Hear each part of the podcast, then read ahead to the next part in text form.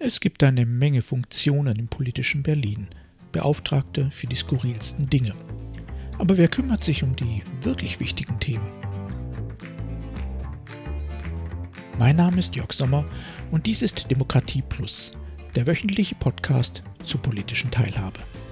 Jeden Donnerstag erscheint ein neuer kostenloser Newsletter. Am folgenden Sonntag gibt es den Text dann als Podcast. Alle Ausgaben finden Sie ganz einfach Geben Sie demokratie.plus in Ihren Browser ein und schon sind Sie da, wo Sie sein wollen. Nun aber zu unserem heutigen Thema.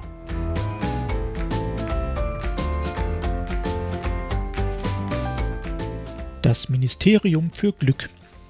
Ja, das gibt es. Deutschland hat ein Ministerium für Glück. Die vollständige Bezeichnung lautet Ministerium für Glück und Wohlbefinden abgekürzt MFG. Und nein, ich habe das nicht erfunden.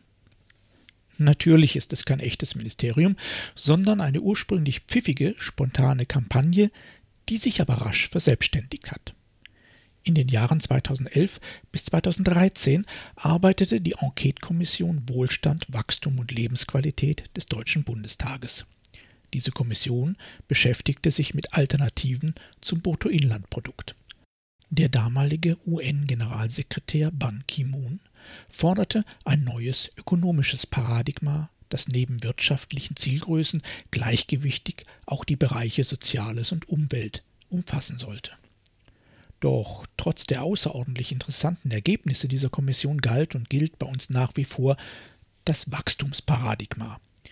Diese Überhöhung des Wirtschaftswachstums war ein Anstoß für Axel Kolaschnik, Professor an der Mannheimer Fakultät für Gestaltung, seinen Studentinnen und Studenten die Aufgabe zu stellen, eine Kampagne zu entwickeln, die einen Wertewandel in der Gesellschaft anstoßen sollte.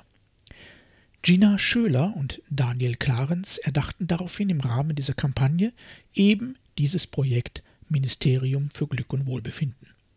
Daraus entstand eine Internetseite und eine Kampagne, die bis heute aktiv ist. Ein offizielles Ministerium wurde daraus nicht. Immer noch ist das Bundesministerium für Wirtschaft für unsere staatliche Wohlstandsmessung verantwortlich und es misst immer noch ausschließlich das Bruttoinlandprodukt. Mit der Wirtschaft ist es wie mit der Demokratie. Sie braucht verlässliche Strukturen und klare Zuständigkeiten, um sich gut und dauerhaft entwickeln zu können. Und Wirtschaft ist natürlich nicht wichtiger als Demokratie. Deshalb haben wir für die zentrale Funktion der Demokratie, die politische Teilhabe, auch ein eigenes Ministerium. Hoppla. Haben wir nicht? Aber doch immerhin klare Zuständigkeiten. Im Innenministerium, das für die Stabilität unserer Gesellschaft zuständig ist und in dem es mehr Staatssekretäre, tatsächlich bis auf eine Ausnahme Männer, in dem es also mehr Staatssekretäre gibt als in jedem anderen Ministerium. Da gibt es auf Leitungsebene Zuständige für öffentliche Sicherheit, für die Bundespolizei, für Flüchtlingspolitik, für Krisenmanagement, für Verwaltungsrecht, für den öffentlichen Dienst, für Europapolitik, für Digitalisierung, für Cybersicherheit, für Heimat, für Sport, für Stadtentwicklung und Bauwirtschaft. Für Demokratie? Beteiligung? Politische Teilhabe? Fehlanzeige. Dann vielleicht im Kanzleramt. Immerhin vier Staatsministerinnen für besonders wichtige Themen sind dort zurzeit benannt. Erneut für Digitalisierung, für Migration, dazu noch für Kultur und Bund-Länder-Beziehungen. Demokratie? Hm, nicht so wichtig. Einen Trumpf haben wir doch. 38 Bundesbeauftragte und Koordinatoren leistet sich unsere Republik. Darunter für so wichtige Themen wie erneut Digitalisierung und Migration, aber auch für Tier- und Datenschutz sowie für Tourismus. Ja, sogar für Behandlung von Zahlungen an die Konversionskasse.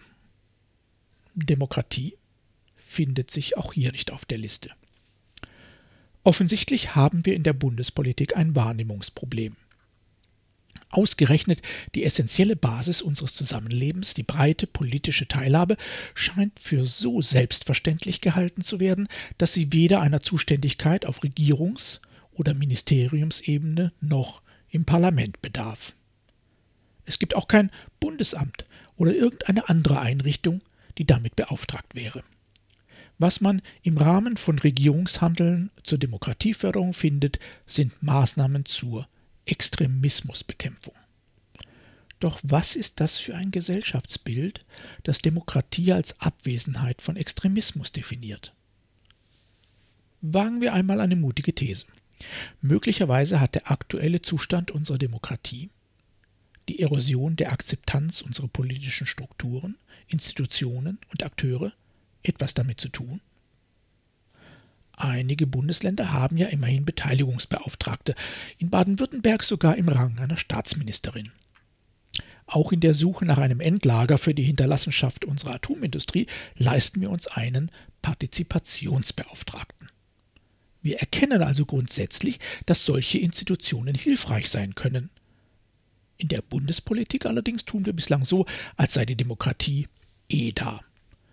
Möglicherweise wird es Zeit, daran etwas zu ändern. Doch es gibt Grund für Optimismus.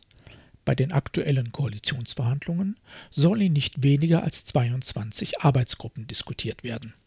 Der Titel der Arbeitsgruppe Nummer 1 lautet Staat und Demokratie.